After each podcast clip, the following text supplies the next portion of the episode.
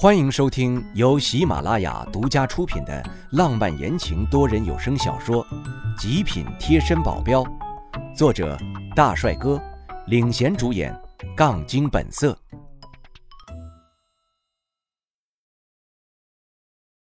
第九十一章，出乎意料的结果，我这脸色也好看不到哪里去。你把我兄弟们都关在哪儿了？想知道他们在哪儿，那就看你的本事了。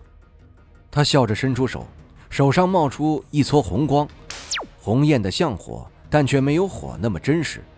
这是什么？难道就是火元素？我记得上次跟他对弈，也是感觉到一股热气朝我迎面扑来，应该就是他使用的火元素了。那他使用的就不是歪门邪道的功夫了。那他为什么还要跟那些女人交合，那样虐待他们？来不及思考那么多，张金正的那道火光已经朝我直接飞了过来。等火光靠近，我明显的感觉到这次的温度没有上次的那么灼热。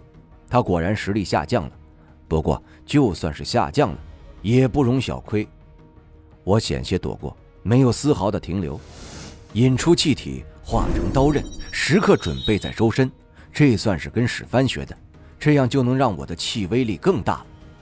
屋子里的窗帘和被单都被吹得高高飞起。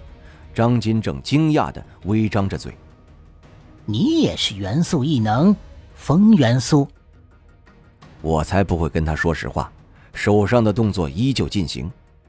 风元素的话，巧了，你不知道风势越大，火势越大吗？我的火元素。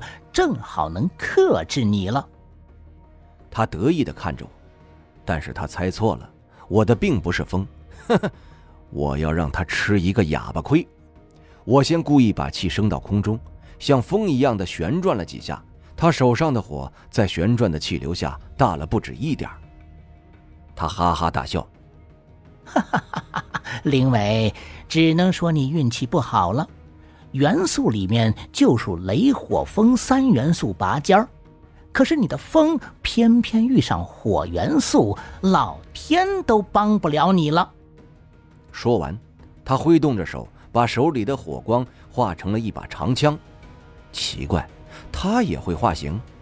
他扬起嘴角，看出我的疑惑。化形是 C 级元素异能者的招数，可以把能力提高一个档次。你这都不知道？不是吧？可我早就能化形了呀！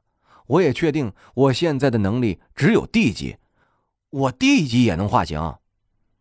我的气是透明的，就算是化形了，张金正也看不见。不管那么多了，我要赶紧赶到杜钱那边去。杜钱死了，我才不信呢！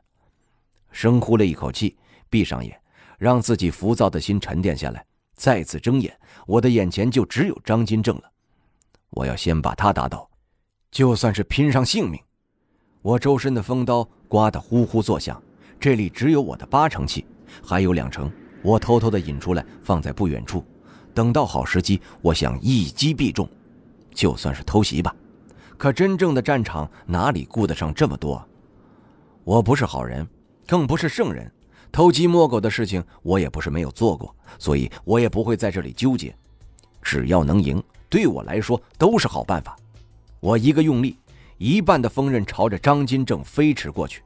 我们的过招有普通人在，只会是障碍，所以张金正让所有人都出去了，这里也只有我们两个。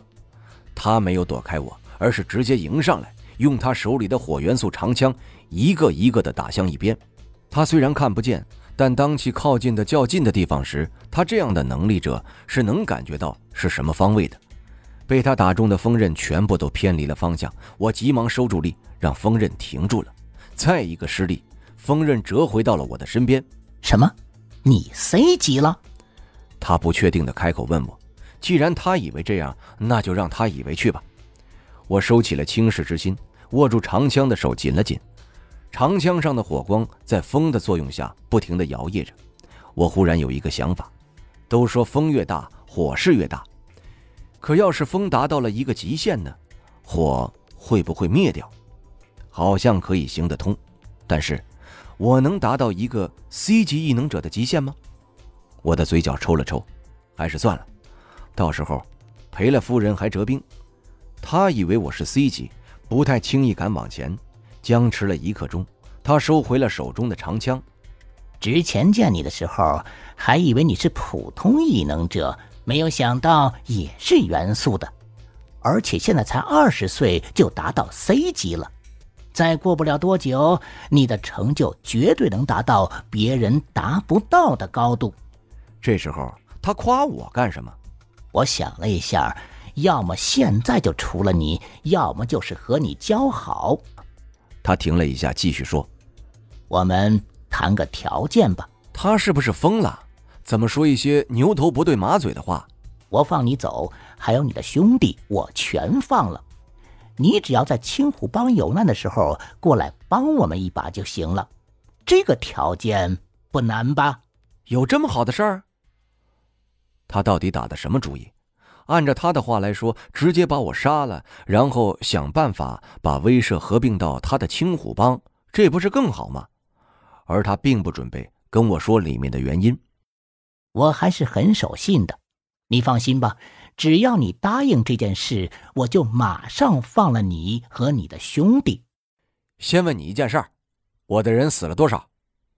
他停了一下，而后皱着眉头说道：“具体我不知道，但是我只想说，我的兄弟也死了不少，互不相欠，怎么样呢？”杜钱呢？杜钱，他没事，活得好好的，就是他杀了我最多的兄弟。还有你们哪来的那么多枪呢？几乎是一人一把枪，我们有枪，而且还那么多，开什么玩笑？就算之前的华人帮，也没听说过有这么多枪啊！要不然你以为我们青虎帮会死那么多人吗？他在努力克制自己的怒气。不管怎么样，杜钱没事就太好了。这个张金杰估计这样说，好看我失控的样子吧。真是让他失望了。张金正给出这个条件，对我来说真的很有利。现在答应自然是最好的，这样以后基本就不用顾及青虎帮了，他们不会再对我们下手了。最主要的原因还是其他兄弟的性命，我赌不起。当然，其他的兄弟也不能白死。青虎帮，我以后绝对会全灭，可不是现在。答应的事情我也会做到，那就是青虎帮。有难我会帮，但是帮过一次之后，我们就真正两不相欠了。我会把债都讨回来的。我深呼吸一口气，理了理自己的情绪。我在江氏的地盘，你准备怎么办？他认真的说道：“是你的都会还给你，赌场、公司。至于那威慑五百人，你还要吗？不要，墙头草而已。”留下也是祸患。倒是张老大还愿意收留他们呀。外围成员而已，管他们怎么折腾，都损害不到青虎帮的利益。他很无所谓。我从他们的地盘出来了。张金正人虽变态，但是还有一个优点，就是挺守信。没多久，杜钱就联系我了，问我在哪儿。我跟他说了位置之后，他和张太明他们就赶了过来。我和张金正的事情算是地下的，我没准备让威慑的帮众知道。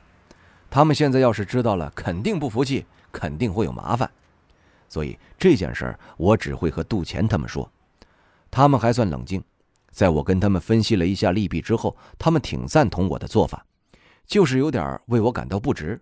这就相当于给他们卖命了，给敌人卖命这种事儿，他们头一次听说。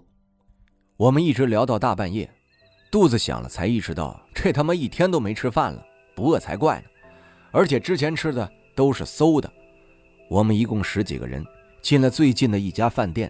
十几个人除了杜钱他们，就是这次行动表现很好的成员了。杜钱说很看好他们，还有其他的成员都被安排到了其他地方去了。我忽然想起来关于枪的事儿，熊振也在这里。我直接问他，枪从哪里来的？他说冀省。是有黑市的枪，虽然难搞到，要是在黑市有人的话，还是能搞到的，就是价格有点贵的离谱。一般的枪价格是三四千一把，黑市居然被炒到了八千一把。他们这次来了三百人，光是枪就花了二百四十万，还有其他的一些先进的设备，也算是下了血本了。我瞪了杜钱一眼，而他很是委屈。老大，我们人拼不过青虎帮，还是他们的地盘，要是不搞出点东西，一点希望都没啊！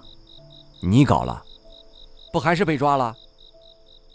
他不说话了，还是我们的实力太弱，比青虎帮还厉害的帮会还有很多，比如三合会、黑手党、伤口组这样的老牌组织，只要惹上一个，别说一夜之间，他们完完全全可以在分分钟灭了我们。先不说这个，就光是青虎帮的敌人，肯定比青虎帮厉害多了，要不然他也不会让我在他有难的时候去帮一帮忙了。要是我们一直这样弱，那真的到了帮青虎帮了，估计是要送死的。只是那个青虎帮所忌惮的敌人到底是谁啊？我喝了一口闷酒。我之前给你们那本小册子，你们练的怎么样了？小册子就是我自己模仿古书简化的一套功法，总共也才十页。老大，我练到第六页了，这么快，出乎我的意料。杜钱这资质也太好了吧？我有看向张泰民。他挠了挠脑袋，不好意思的说道：“我才第五页。”徐正，呃，我也第五页。我去，不得了！开始还担心他们练不了，白担心了。我现在可以准备往后的十页了，这速度，我都要瞠目结舌了。听众朋友，本集已播讲完毕，感谢您的收听。